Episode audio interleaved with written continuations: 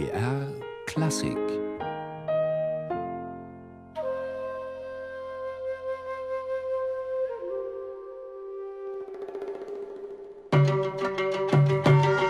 Kontrapunkt Dialog der Kulturen eine Koproduktion von BR Klassik mit dem Goethe-Institut München und der Neuen Musikzeitung.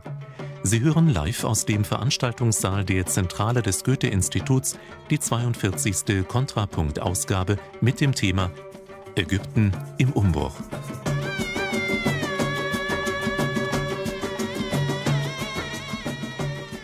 Liebe Hörerinnen und Hörer, liebes Publikum bei uns hier im Saal, trotz neuer Anschläge und trauriger Nachrichten aus Kairo. Willkommen hier im Goethe-Institut und auf BR Klassik zu einer neuen Ausgabe unserer Veranstaltung Kontrapunkt Dialog der Kulturen.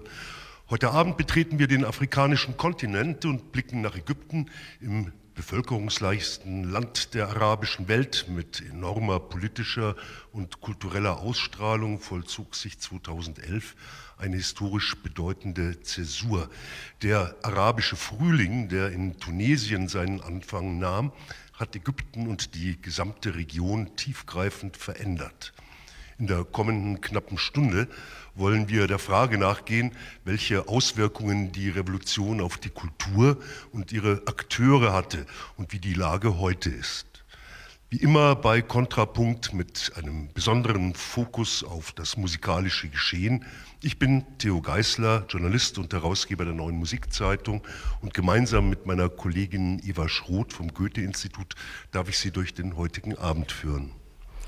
Die Revolten auf den Straßen von Kairo, die am 25. Januar 2011 ihren Anfang nahmen, verwandelten den öffentlichen Raum in eine Arena des gesellschaftlichen Diskurses, in der sich auch eine eigene künstlerische Praxis etablierte. Künstler und Intellektuelle gaben dem Aufbruch in der arabischen Welt ein Gesicht. Heute ist die Euphorie, die Ägyptens Revolution beflügelte, weitgehend verflogen und einer Ernüchterung gewichen. Und es scheint sich ein Bedürfnis nach geordneten Verhältnissen und Normalität durchzusetzen. Doch eines ist erreicht, der Mut, sich öffentlich zu äußern und Einfluss zu nehmen. Und dieser Akt der Emanzipation lässt sich auch nicht mehr zurückschrauben. Was bedeuten diese Zeiten des Umbruchs für Künstler und Kulturschaffende? Welche Prozesse wurden angestoßen und wie sind die Strukturen des kulturellen Lebens heute? Ja, bevor wir all diesen Fragen mit unseren Gesprächsgästen nachgehen, hören wir zunächst unseren ARD-Korrespondenten Jürgen Stryjak mit ein paar Eindrücken aus Kairo.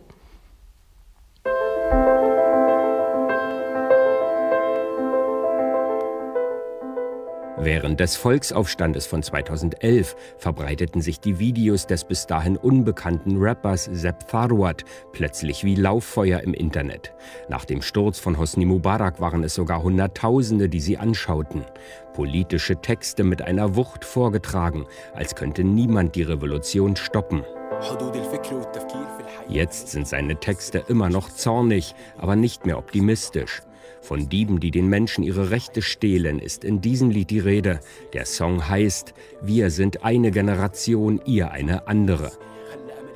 Zwei Präsidenten hat das Volk seit 2011 gestürzt. Zuerst Mubarak, dann Mohammed Morsi, dem Präsidenten der islamistischen Muslimbruderschaft.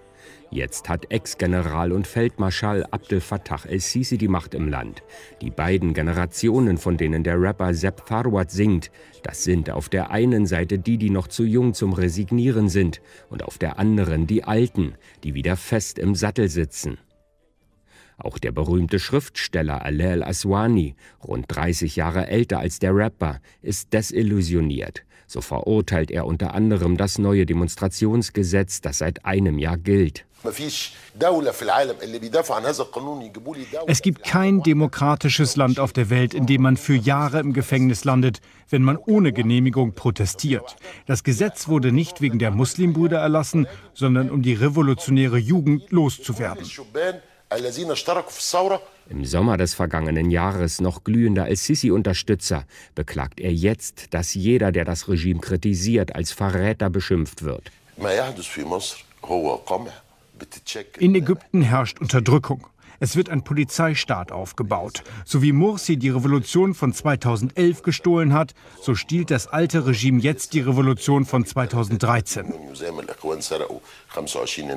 Jeder Ruf nach etwas mehr Demokratie und Freiheit wird vom Getöse des sogenannten Kampfes gegen den Terror übertönt. Präsident El-Sisi schwört das Volk auf einen Überlebenskampf ein. Wir befinden uns in einem Krieg, der unser Land vernichten soll. Ich schwöre bei Gott, das wird nicht gelingen. Ägypten wird sich wieder aufrichten und stärker werden. Ihr werdet sehen. Nun gibt es ja tatsächlich Terrorzellen. Attentate erschüttern immer wieder das Land und womöglich haben sich auch Muslimbrüder den Terroristen angeschlossen. Nach der blutigen Jagd auf Morsi-Anhänger im vergangenen Jahr mit rund 1000 Toten. Viele Demokratieaktivisten glauben trotzdem, dass die Bruderschaft nur der willkommene Vorwand dafür ist, das Rad komplett zurückzudrehen. 23 zum Teil prominente Bürgerrechtler wurden jüngst zu drei Jahren Gefängnis verurteilt, weil sie friedlich protestiert hatten. Politische Aktivitäten an Hochschulen sind neuerdings untersagt. Militärgerichte wurden mit einer juristischen Allmacht ausgestattet. Vom sogenannten arabischen Frühling ist in Ägypten wenig übrig. Viele in Kairo blicken mit Furcht in den Irak oder nach Syrien, andere mit Neid nach Tunesien, wo vor knapp drei Wochen gewählt wurde. Das ist richtige Demokratie. Es war eine respektable Wahl und kein gewaltsamer Umsturz. Andere resignieren wie diese Frau. Schluss jetzt. Ich habe die Nase voll. Ich will nichts mehr von Politik wissen. Ja, vielen Dank an unseren Korrespondenten Jürgen Stryjak für diesen kurzen, aktuellen und nicht gerade besonders optimistisch stimmenden Ausblick nach Ägypten. Vielleicht äh, hilft uns ja heute ein Blick auf die Kultur, auf die Künste, ein bisschen Perspektiven zu finden, die uns optimistischer stimmen. Und dazu begrüße ich drei Gäste auf dem Podium. Das sind die in Berlin und Kairo lebende Filmwissenschaftlerin und Regisseurin Viola Schafik, der Komponist Oliver Schneller, er ist Professor an der Hochschule für Musiktheater und Medien in Hannover und der in Wien und Kairo lebende Komponist Amr. Ja, herzlich willkommen in unserer Runde, Herr Okbar. Sie wurden 1972 in Algerien geboren und leben heute in Österreich. Nach einem universitären Wirtschaftsabschluss studierten Sie Komponieren und Dirigieren am Konservatorium von Kairo. 1998 erhielten sie den Rompreis und dieser ermöglichte ihnen einen längeren Studienaufenthalt in Italien, bevor sie dann der Weg ans Mozarteum in Salzburg und nach Wien führte, wo sie elektronische und experimentelle Komposition studierten. Ihre Werke werden sowohl in Ägypten als auch europaweit präsentiert. Herr Ockbar, Sie pendeln regelmäßig zwischen Wien und Kairo. Man möchte fast sagen, etwas zugespitzt aus der kulturellen Puppenstube Österreichs in, ins unwägbare nach revolutionäre Ägypten. Sehen Sie sich denn manchmal als Kulturbotschafter zwischen Orient und Okzident? Also, ich bin Ägypter, Anna Masri, aber ich habe gelebt in Europa mehr als 15 Jahre ich bin auch gekommen von einer künstlerischen Familie. Mein Vater ist Maler, Künstler. Wir sind aufgewachsen mit westlicher Kunst, Malerei.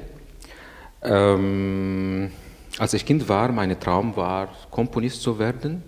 Ich war verliebt mit dem arabischer Musik, nicht arabischer Musik. Arabische Musik damals hat mir nie gefallen.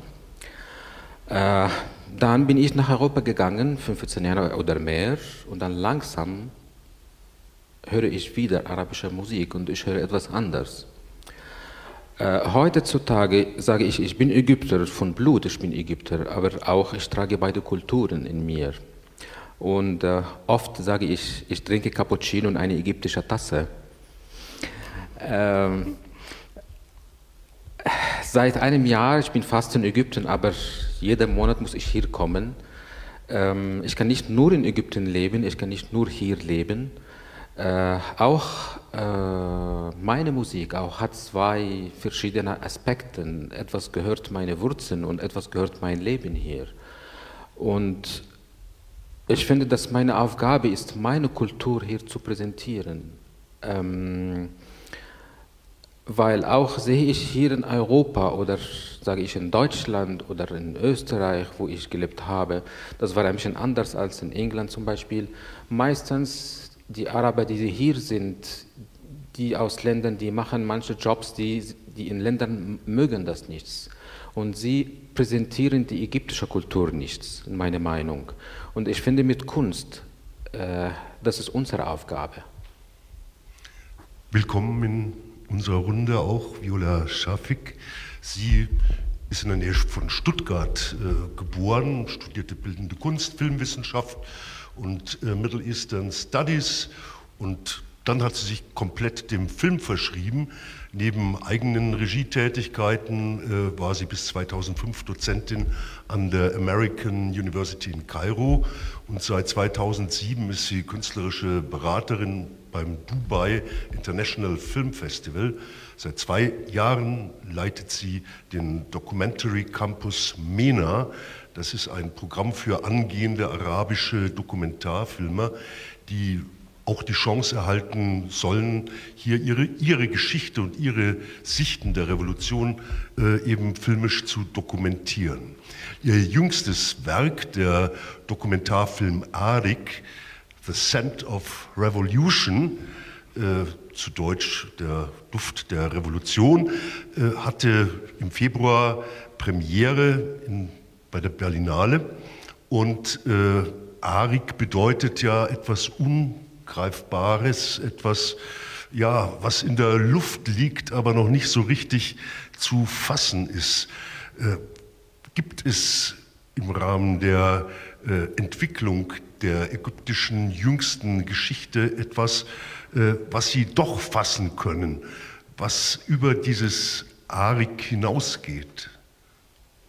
Meinen Sie in Bezug auf die Revolution? Ich meine in Bezug auf die Revolution. Ich denke, ähm, Arik heißt ja eigentlich, das ist, ist eigentlich auch gleichbedeutend mit Duft und, ähm, oder Hauch.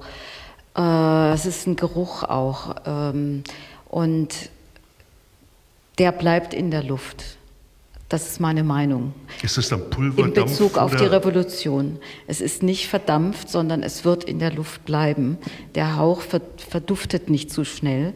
Äh, aber es ist eben auch sehr schwer zu fassen. Ähm, in anderen Worten, äh, wenn man sich, äh, ich, ich gehe, also mein Film handelt ja auch von Geschichte, er handelt von ägyptischer Geschichte, er vergleicht zwei Revolutionen, die äh, von 2011 mit der sogenannten äh, Revolution von 1952. Es geht dabei auch um einen, ähm, um einen enttäuschten Revolutionär, der äh, Revue passiert in seinem Werk auch, wie äh, es zu dieser Enttäuschung kam und wie er dazu steht. er, er spricht sehr viel viel Hoffnung aus.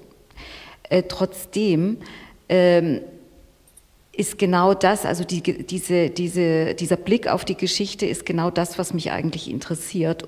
Und wenn wir uns die Revolutionsgeschichten angucken, dann verlaufen die meist in, in, in recht klaren Dynamiken.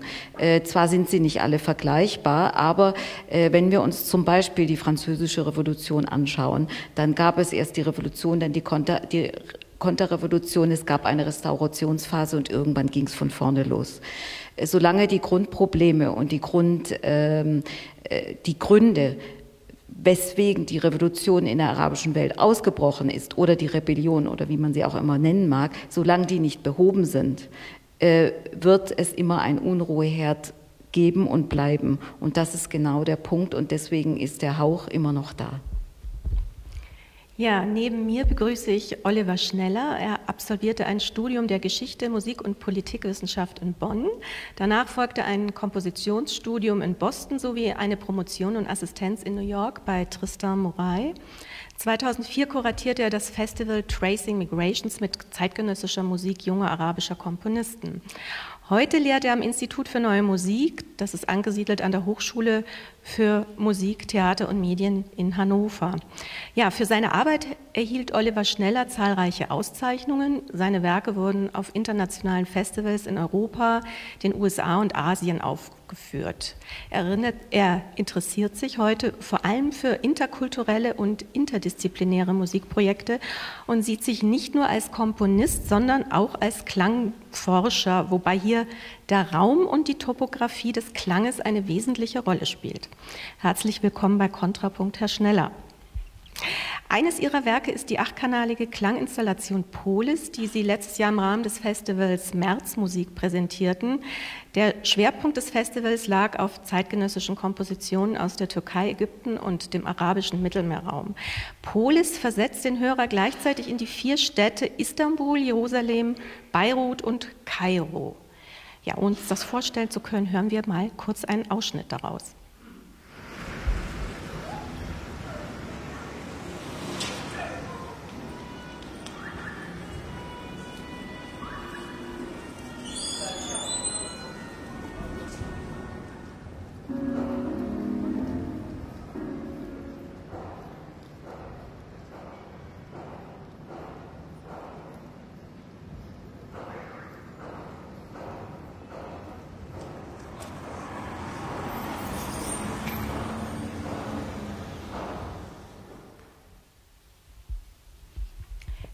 Herr Schneller, welche neuen Klänge öffnen sich uns hier verglichen mit denen des europäischen Kontinents, im Besonderen auf die Topografie Kairos hingeblickt? Also da kann ich jetzt noch nicht so viel entdecken. Ich höre U-Bahn-Verkehr. Ich weiß nicht, liege ich falsch?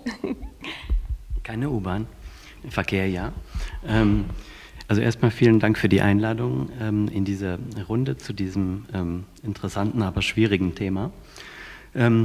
Ja, die Installation ist äh, ursprünglich geschaffen für eine Ausstellung in Berlin im Gropiusbau. Ähm, das ist die Ausstellung Tasvir, islamische Bildwelten und Moderne, äh, kuratiert von Schulamit äh, Bruckstein.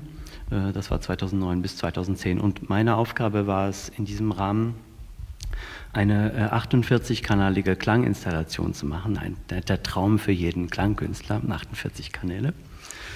Das ist schon, ähm, normalerweise hat man nur acht. Ähm, und äh, ein Teil dieser Klanginstallation, die im Museum ähm, ähm zur Anwendung kam, war ähm, äh, ein, ein, Kontrapunkt zu schaffen äh, zwischen vier Städten aus der ähm, Region und äh, die Wahl fiel dann, also es war nicht nur meine, meine Entscheidung, auf, auf Istanbul, Beirut, Jerusalem und äh, Kairo. Äh, und äh, ich sollte also diese Stücke akustisch porträtieren. Das war, das ist eigentlich größenwahnsinnig. Äh, wie macht man so etwas? Ähm, und so habe ich mich äh, entschlossen, ähm, Spaziergänge zu machen durch jede Stadt, jeweils einen Tag lang und äh, immer sporadisch, punktuell Aufnahmen zu machen von Klängen, die ich dort entdeckt habe. Und äh, wie man sich denken kann, es sind ähm, alle vier sehr laute Städte, also besonders im Vergleich zu meinem heimischen Berlin oder meiner Geburtsstadt Köln. Da geht es, also ähm, sind die Vergaser nicht richtig eingesetzt oder der Auspuff fehlt oder die Leute streiten sich viel lauter als bei uns in der Öffentlichkeit zumindest, in der Regel. Oder es ist einfach mehr Verkehr. Es ist ja, Berlin ist ein, ein Dorf verglichen mit Kairo. Und kein Wunder demnach, dass in diesen Städten unglaubliche Klänge zu finden sind. Was Sie jetzt hörten, war notgedrungenermaßen ein, ein das, also das Stück ist eine Stunde lang. Ähm, und da hören Sie dann wirklich die gesamte Bandbreite. Das war jetzt nur ein kleiner Ausschnitt. Sie hörten Musik am Anfang. Das war Musik aus dem ägyptischen Fernsehen. Ich habe extra einen Ausschnitt gewählt, der in dem Kairo im Vordergrund ist. Also die Städte wechseln sich ab. Ähm, ab und zu ist Beirut, Jerusalem, Istanbul kommen immer in den, treten in den Vordergrund. Das war in Kairo. Das war aus dem Fernsehen aufgenommen und ich denke, ähm, die Medien äh, spielen bei der Frage unseres Themas hier äh, eine sehr wichtige Rolle, die wir, die wir hier noch zu sprechen kommen. Deshalb ist da ein Klang aus dem Fernsehen dabei von 48 Kanälen eine kleine Zeitreise zurück in die elektronische Vergangenheit der ägyptischen Musik. Äh, wir hören ein Stück des ägyptischen Komponisten und Musikethnologen Halim El-Dab. Er wurde 1921 geboren und gilt als Pionier der elektronischen Musik. Er lebte lange in den USA und arbeitete Ende der 50er Jahre am Columbia Princeton Electronic Music Center in New York. Und wir hören nun das Stück Wire Recorder Piece aus dem Jahr 1944. Ein historisch wirklich bedeutendes äh, Dokument, äh, denn es ist ein Stück elektroakustische Musik aus dieser Zeit.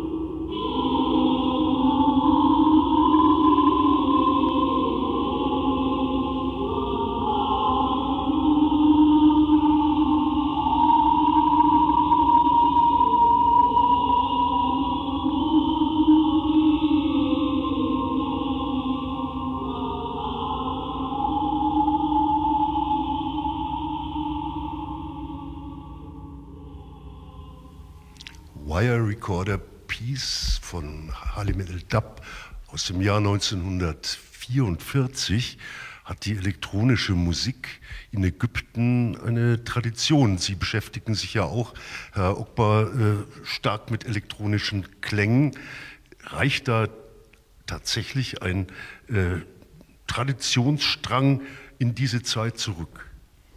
Es ist natürlich in dieser Zeit, es gab keine elektronische Musik in Ägypten unbedingt in diesem Zeit, das war die Anfangsverbindung mit der westlichen klassischen Musik, die kommt nach Ägypten, äh, elektronische Musik. Vielleicht Halim Daba war Ausnahme, weil er ist nach Amerika gegangen, vielleicht 1930 oder etwas so, und er hat seine Karriere dort aufgebaut. Aber in diesem Zeit in Ägypten, es gab keine Ahnung, was bedeutet äh, elektronische Musik. Ich meine, Sie äh benutzen als äh, Grundlage für ihre musikalischen Werke mit Wurzeln, mit ihren Wurzeln, die ja teilweise in Europa und teilweise in äh, Ägypten liegen. Sie haben eine, ein Werk geschrieben, das heißt Radopis und beschäftigt sich mit den äh, Vorgängen und den tragischen Vorgängen auf dem Tahrirplatz in Kairo. Wie haben Sie das verarbeitet? Wie sind Sie äh, mit diesen Brutalitäten akustisch umgegangen? Äh, erstens, bevor ich sage, was habe ich gemacht musikalisch in dem Stück, äh, müsste ich sagen, warum habe ich benutzt oder an diesem Stück äh, gedacht. Radubis ist ein äh, Roman von äh, Naguib Mahfouz, äh, Nobelpreisträger 78.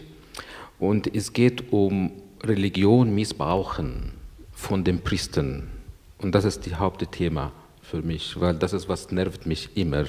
Von gläubig Gesellschaft und weniger Bildung und dann kontrolliert bei dem Macht wegen Macht.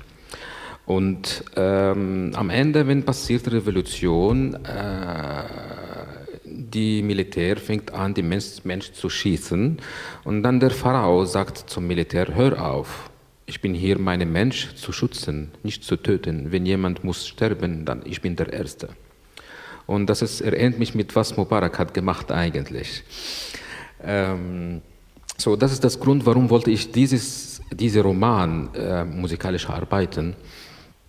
Ähm, um die Musik, natürlich, ähm, es gab die Macht von dem Militär in dieser Musik. Es gab die Macht von Religion und Missbrauch in Religion. Und dann es gab die äh, alles verpackt in eine schöne Roman oder Liebegeschichte zwischen Pharao und Radubis, die äh, Hauptfiguren in der Geschichte. Ist das Stück denn äh, in Ägypten aufgeführt worden? Nein, noch nicht. Es Und ist nur, äh, nur ist es nicht fürchterlich schwierig, mit äh, Mitteln der Ästhetik äh, einer wirklich grausigen äh, politischen Realität zu begegnen? Ich weiß nicht, wie geht es Ihnen als Filmemacherin? Ähm, ja, die grausige Realität, die führt eigentlich äh, zu sehr viel Verzweiflung und Depression äh, bei sehr vielen Kulturschaffenden. Äh, das, geht eigentlich, das ging in Wellen seit 2011. Andererseits muss man auch sagen, dass äh, vieles, was heute wahrgenommen wird in der Kulturlandschaft äh, bezüglich, also sei es nun im Filmbereich, in der Musik oder auch in der Literatur, im Zusammenhang mit der Revolution eigentlich meist schon vor der Revolution angefangen hat. Ebenso wie eigentlich die ersten Aufstände schon 2008, ob in Tunesien oder in Ägypten schon begannen. Das, das waren die Vor die, das Vorbeben. Und genau dasselbe, muss man sagen, besteht auch im Kulturbereich. Also es gab schon seit 2010 mindestens äh, sehr interessante äh, kulturelle Initiativen, unter anderem auch zum Beispiel im Filmbereich, Kollektive, die sich zu dem Zeitpunkt schon entwickelt haben, die Gemeinschaftswerke, äh, äh also äh, die die an Gemeinschaftswerken arbeiteten in Gruppen. Äh, das ist also eine ganz, ein ganz interessantes Phänomen. Sozusagen, dass eigentlich die Kultur schon vorher im, im Begriff war, sich zu wandeln. Und die Leute, die damals angefangen haben, die gibt es heute auch noch, diese Kollektive sind noch da. Äh, zwar ist damit zu rechnen, dass mit den jetzigen Repressalien äh, vor allem die, äh, die, äh, Sie wissen ja auch, dass das ging schon vor ein paar Tagen los, dass die NGOs beziehungsweise Vereine, die aus dem Ausland Geld beziehen, bis zu 25 Jahre bestraft werden können. Das betrifft leider auch diese kulturellen Initiativen. Das ist ein ganz eine ganz große, nein, nicht rückwirkend, aber wer jetzt erwischt wird bei, bei ähm, also und, und Gelder aus dem Ausland bekommt und die meisten dieser Initiativen Initiativen haben natürlich auch Unterstützung bekommen. Äh, sprich, wir werden sehen, was in, in, in der Zukunft noch passiert. Auf jeden Fall ähm, wird es sehr viel schwieriger, alternative, unabhängige Kunst zu machen in Ägypten und zwar in allen Bereichen. Wie nah sind die Künstler eigentlich heute in der ägyptischen Gesellschaft? Stellen sie nicht eine kleine Elite dar? Wie nah sind sie wirklich an der Bevölkerung, wenn man anschaut, dass 60 Prozent unter der Armutsgrenze leben und ich glaube, die Analphabetenrate liegt bei 30 Prozent? Also ähm, die Kulturlandschaft in Ägypten ist eigentlich sehr vielfältig. Sie haben auf jeden Fall eine sehr starke Dominanz der Populärkultur. Äh, also es gibt in Ägypten seit den 20er Jahren eine sehr starke Kulturindustrie, äh, die immer weiter gewachsen ist. Die fing schon im Ende des 19. Jahrhunderts mit einer, mit einer Theaterkultur an. Äh, diese, diese Entwicklung äh, gibt es bis heute und die Populärkultur in allen Bereichen ist eigentlich, also sprich die kommerzielle äh, Vermarktung von Kunstwerken ist eigentlich sehr stark und dominant. Äh, deswegen äh, äh und sie beeinflusst auch die anderen arabischen Länder, also nicht nur, nicht nur Ägypten. Äh, aus diesem Grund äh, ist es für alternative ähm, und innovative Künstler eigentlich sehr schwer. Wenn Sie mich jetzt fragen, wie, wie, wie aber die Beziehung zum Volk steht, beziehungsweise zu, also es gab vor der Revolution auf jeden Fall sehr viel stärker ähm, so eine Art Künstler im Elfenbeinturm, nicht natürlich die kommerziellen Künstler, die hatten immer ein, äh, also Tuchfühlung. Ähm, mit der Revolution und vor allen Dingen auch mit der Erfahrung auf dem Tahrirplatz selbst, wo sich sehr viele äh, Künstler auch äh, unter die, nicht nur unter das Volk gemischt haben, sondern sie waren eigentlich, sie haben eine, eine der äh, Kerngruppen, die auf dem Platz die 18 Tage mit gestreikt haben und dort saßen, waren auch Künstler. Einige aus dem kommerziellen Bereich, aber auch einige aus dem innovativen Bereich. Und diese Leute haben unter anderem zum Beispiel ähm, ein Festival ins, ins Leben gerufen, das heißt äh, Alfan Meden ähm, und das gibt es bis heute noch, nämlich Kunst auf dem Platz. Ähm, das wurde dann einmal im Monat äh, für das, für, äh, haben Gruppen, Maler, äh, Musikgruppen und so weiter sich ähm, auf einem Platz versammelt in der Stadt und haben umsonst ihre, äh, ihre Kunst angeboten.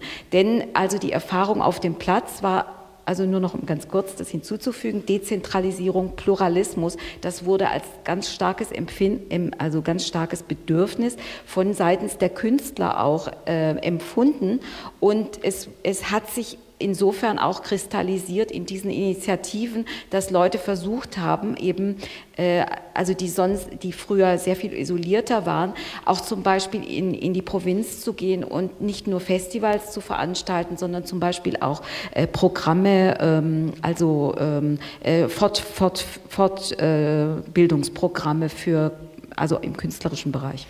Es gab ja äh, richtiggehend äh, eben auch Festivals für zeitgenössische Musik äh, in Ägypten. Wie geht es denen denn? Gibt es die überhaupt noch? Ja, ich denke, äh, es ist vielleicht nützlich, ähm, an diesem Punkt anschließend an was äh, Viola Shafik sagte, ähm, das Musikleben äh, Kairos ähm, ein wenig aufzuschlüsseln, um, um dieser Frage nachzukommen, wie, wie die Musiklandschaft äh, von der Revolution ähm, beeinträchtigt wurde bzw. auf sie reagiert hat. Ähm, also ähm, das ist ganz äh, natürlich ein äh, ähm, Kairo und, und Beirut sind die zwei Unterhaltungsmetropolen der arabischen Welt. Es strahlt weit überregional aus in den nordafrikanischen Kontinent, in die ähm, äh, Beduinenstaaten. Palästina, Jordanien als Popmusik. Äh, man hört ägyptische Stars äh, vor äh, 2011 äh, äh, war Amr Diab zum Beispiel auch in Jordanien, wo ich ähm, manchmal gearbeitet habe, sehr populär. Amr Diab ist jetzt mit einem stark von Mubarak auch unterstützt, ein Popstar, der wirklich das ganze Aufmerksamkeit auf sich gezogen hat und jetzt natürlich persona non grata per Privatchat wie hm, sein Patron selbst in London. Jetzt ähm, und also dieses, die Szene hat sich schon dadurch verändert, äh, dass ähm, diese Art der offiziell gebilligten äh, Popmusik, äh, das ist komplizierter geworden. Es gibt natürlich noch einige alte Stars, die, die weitermachen, aber es ist anders. Ähm, das ist also die Populärmusik, da könnte man noch ganz viel, da ist nämlich der Film auch dabei und ähm, ähm, da wäre noch ganz viel zu sagen. Aber jetzt unterhalb dieser Kommerzstrahlung äh, vielleicht gibt es eine Zone, die sich, ähm, die gab es auch schon davor, aber die ist jetzt noch stärker ins Rampenlicht gedrückt. Das ist nämlich diese ganze alternative Szene, äh, die, so, die sich selbst als Avantgarde bezeichnet.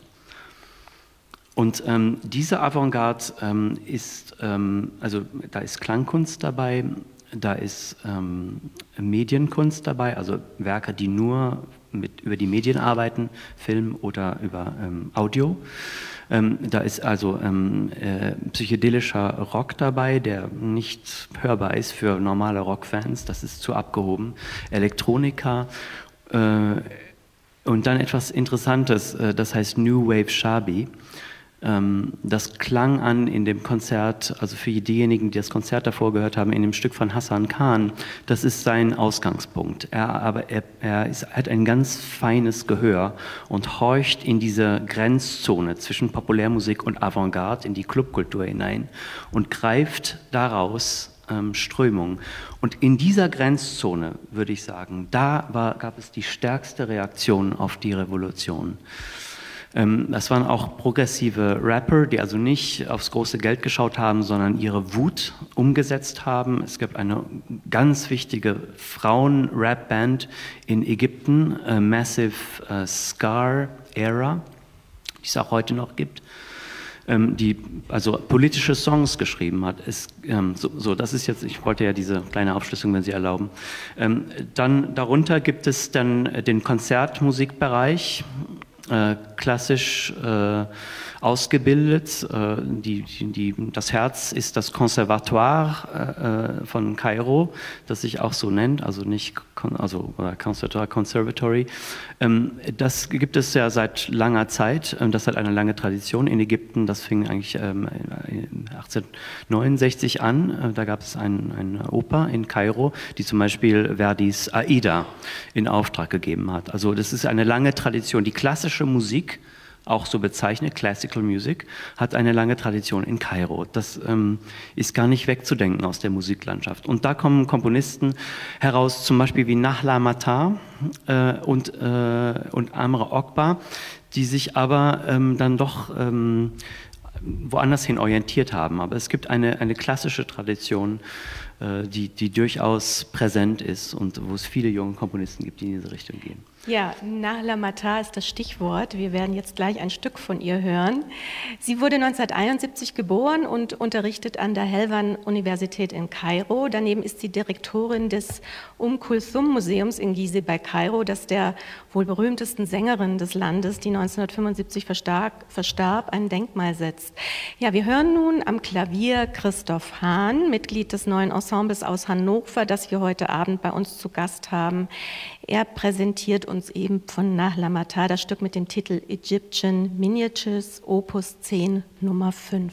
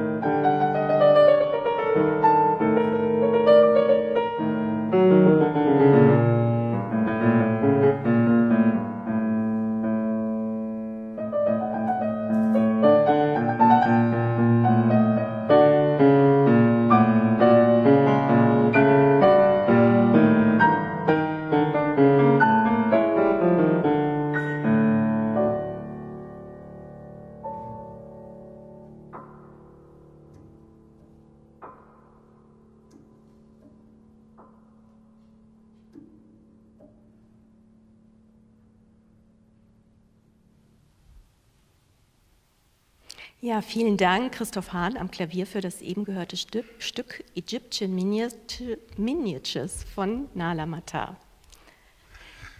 Ein wichtiges Thema, denke ich, im Ambiente so eines Umsturzes, einer Revolution, äh, ist das Thema Erinnerungskultur. Das heißt, ähm, es gehört dokumentiert, was im Rahmen eines solchen Prozesses geschieht.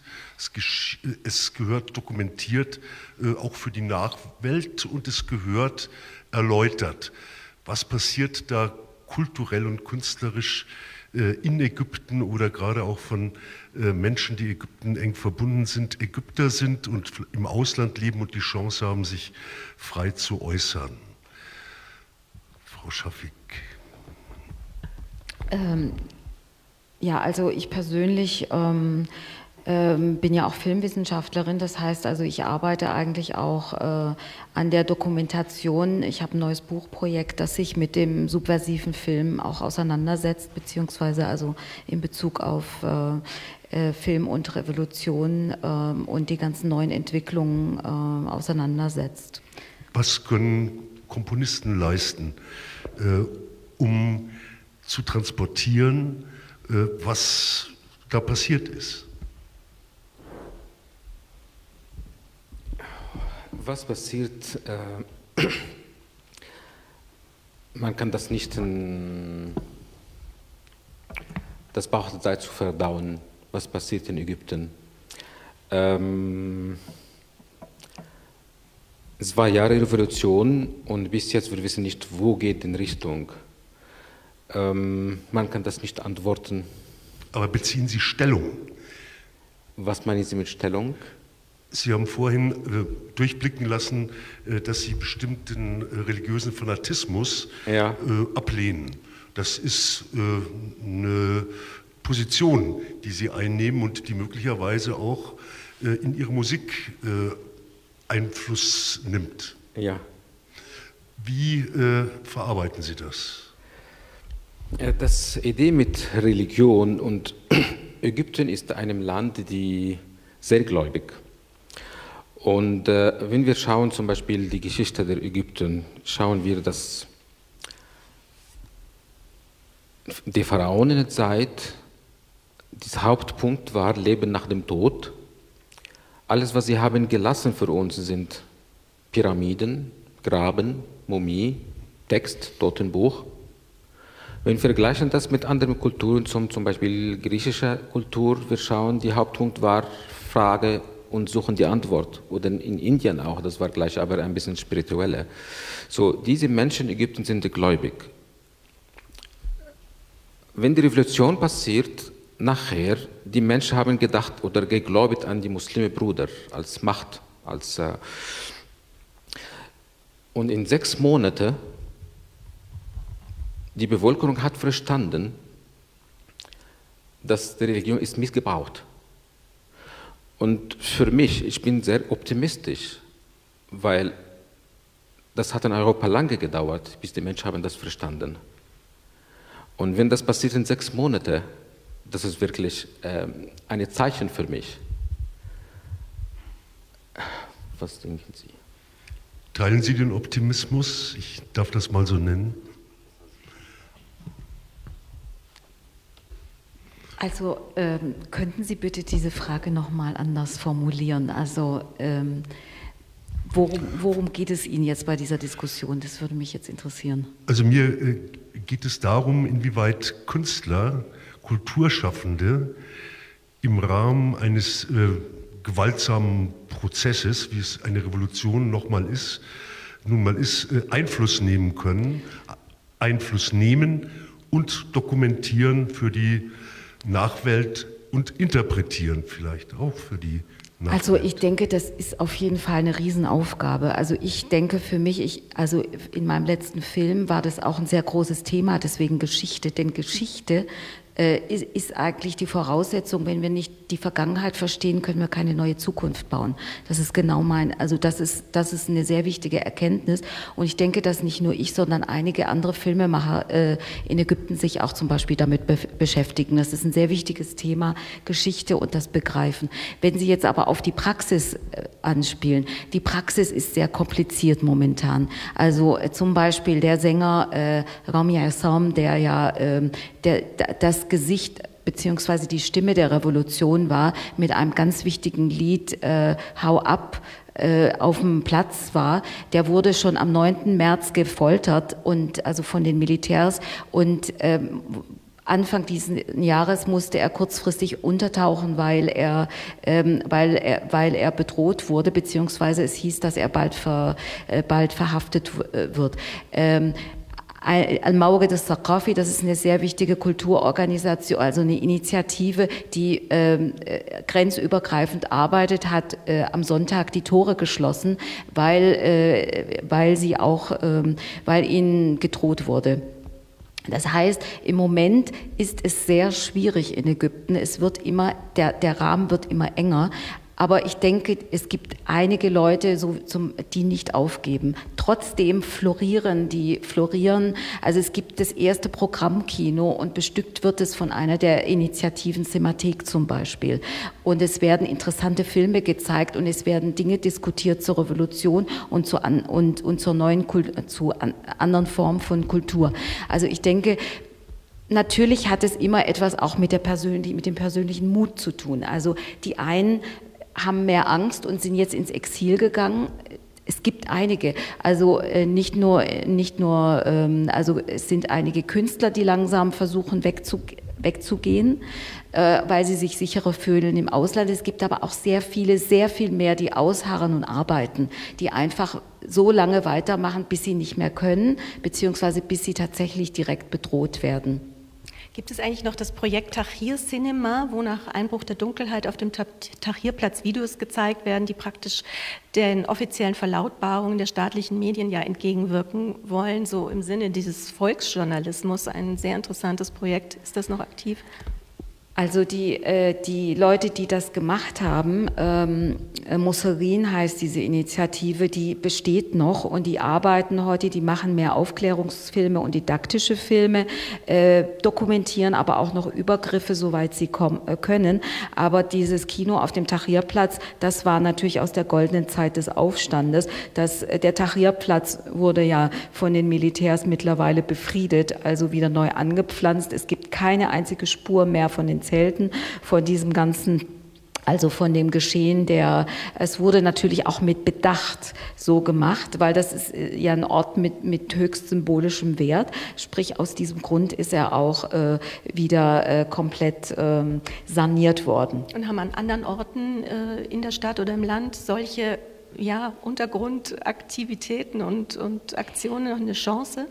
Naja, wissen Sie, das Internet ist ja auch so eine äh, alternative öffentliche Plattform, in der sich sehr viel äh, tummelt. Und äh, Musserin ist ja in erster Linie zwar angetreten auf dem Tahrirplatz, um, um äh, zu archivieren, äh, vor allen Dingen Handyfilme und so weiter, die dort, ähm, äh, die dort äh, äh, also gefilmt wurden. Und daraus hat sich diese People's Journalism oder, äh, oder Volksjournalismus Bewegung entwickelt.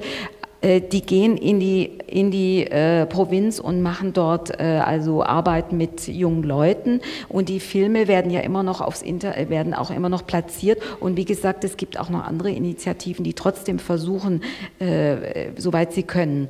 Ähm, wie steht es um das sogenannte konventionelle Kulturleben? Ich denke jetzt an Schulen, an äh, Musikausbildung, an die Oper in Kairo. Können die unter diesen Umständen ganz normal arbeiten? Äh, ich, ich ähm, behalte Ihre Frage im Hinterkopf. Nur ganz kurz nochmal zu, zu, dieser Frage. Ich denke, bei den Künstlern, alle sind für die Revolution. Es hat, wie Sie sagten, eine. Nein, nein, es, ja, es gibt, es gibt. Ja, ja, ja, richtig, richtig, stimmt. Aber ich meine, die, die, die, die Mehrzahl der, der Naja, also als Sisi, äh, als, als, als äh, Sisi Präsident wurde, gab es zum Beispiel eine Musikgruppe, die dann äh, auch übers Internet ihren ein Lied verbreitete, das Tislam el Ayadi, also Bravo. Äh, Also das ist auch eine, eine Huldigung. Also solche Gruppen gibt es natürlich auch. Die Opportunisten sind auch überall. Und zwar die, auch die Alten, das heißt, die, die, diejenigen, die sich während der Revolution zurückhalten mussten, weil sie das alte Regime gestürzt haben, gestützt haben, sind natürlich heute wieder in, an vorderster Front und zwar in, in, äh, überall. Also ob das nun, nun Schauspieler, Regisseure oder Musiker sind. Trotzdem, Sie haben völlig recht mit dem, was Sie vorhin sagten, dass sich die Musik äh, also die, dass die, die Kulturlandschaft und die musikalische Landschaft nicht mehr dieselbe ist. Damit haben Sie auf jeden Fall recht. Ähm, ja, ähm, diese Funun ist das größte ähm, Plattenkonglomerat äh, in, in, Ägypten, das, äh, äh, das versucht, die Revolution jetzt zu vermarkten. Und das führt ähm, viele von den Künstlern, also die ich meine, zum Beispiel in der, der alternativen Szene, freie Improvisationsszene und Elektroniker, in einen Punkt, wo man ähm, als ägyptischer Künstler zum Beispiel in Europa im Exil äh, beispielsweise oder im Wahlexil äh, aufpassen muss, weil es, man kommt ständig mit Forderungen von Europäern, die ähm, sagen, jetzt zeigt doch mal, wie revolutionär, also Ihre Frage mit, mit, mit ähm, Respekt, aber das ist genau die Frage, die man vielleicht jetzt nicht stellen sollte, weil die Situation, wie der exzellente Bericht Ihres äh, ähm, Korrespondenten sagte, das ist ein, es hat zwei Revolutionen noch gegeben und sie sind beide jetzt in Frage gestellt. Und wie es weitergeht, das Fenster verengt sich zunehmend. Es werden äh, immer mehr Zensuren werden auferlegt. Man weiß nicht, äh, wie autokratisch das nächste System werden will. Es gibt einfach nicht mehr die Freiheiten, die eine ein, ähm, Position beziehen lässt. Ich ziehe diese eurozentristische Frage auf der Stelle zurück. Ägypten im Umbruch haben wir unsere Sendung getitelt und wir hoffen, dass es ein Ägypten im Aufbruch ist, im Aufbruch äh, in die Freiheit, im Aufbruch in die Demokratie, im Aufbruch in, ein, in eine blühende Kulturlandschaft. Das war Kontrapunkt äh, Ausgabe 42 mit einem Blick nach Afrika. Ich danke Ihnen, meine Damen und Herren, im Saal für Ihre Aufmerksamkeit und unseren Podiumsgästen Viola Schafik, Amre Okbar und Oliver Schneller fürs Mitmachen. Natürlich auch ein Dank an das neue Ensemble aus Hannover und seinen Leiter Stefan Mayer. Ja, und zum Schluss gibt es jetzt noch einmal Live-Musik mit dem neuen Ensemble, mit einem Stück unseres heutigen Gastes Amre Okbar mit dem Titel Integration. Es spielen Brigitte Sauer, Flöte, Josche Terha an der Violine, Marta Bisma am Violoncello und am Klavier Christoph Hahn.